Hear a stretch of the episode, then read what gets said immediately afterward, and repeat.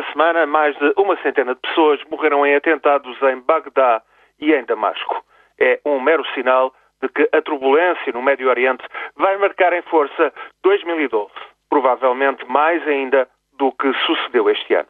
No Iraque, após a retirada das forças norte-americanas, está em curso um ajuste de contas entre políticos xiitas e sunitas, enquanto os curdos esperam para ver.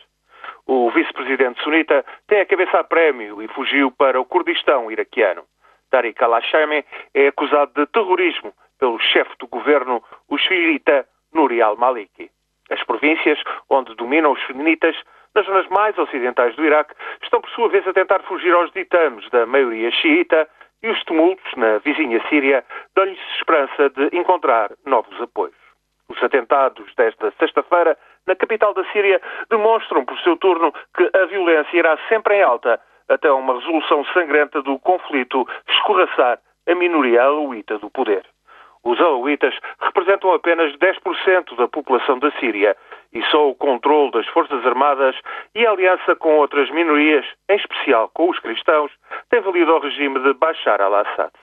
A grande maioria sunita cerca de 70% dos sírios, surge cada vez mais apostada em reclamar vingança por mais de meio século de subjugação às mãos de uma minoria que muitos têm por herética e anti-muçulmana. A queda do regime da família Al-Assad vai, pois, fazer-se num banho de sangue. Aliás, o sangue já corre a rodos na Síria, com mais de 5 mil mortos nos confrontos deste ano. E as tentativas de mediação da Liga Árabe estão condenadas ao fracasso.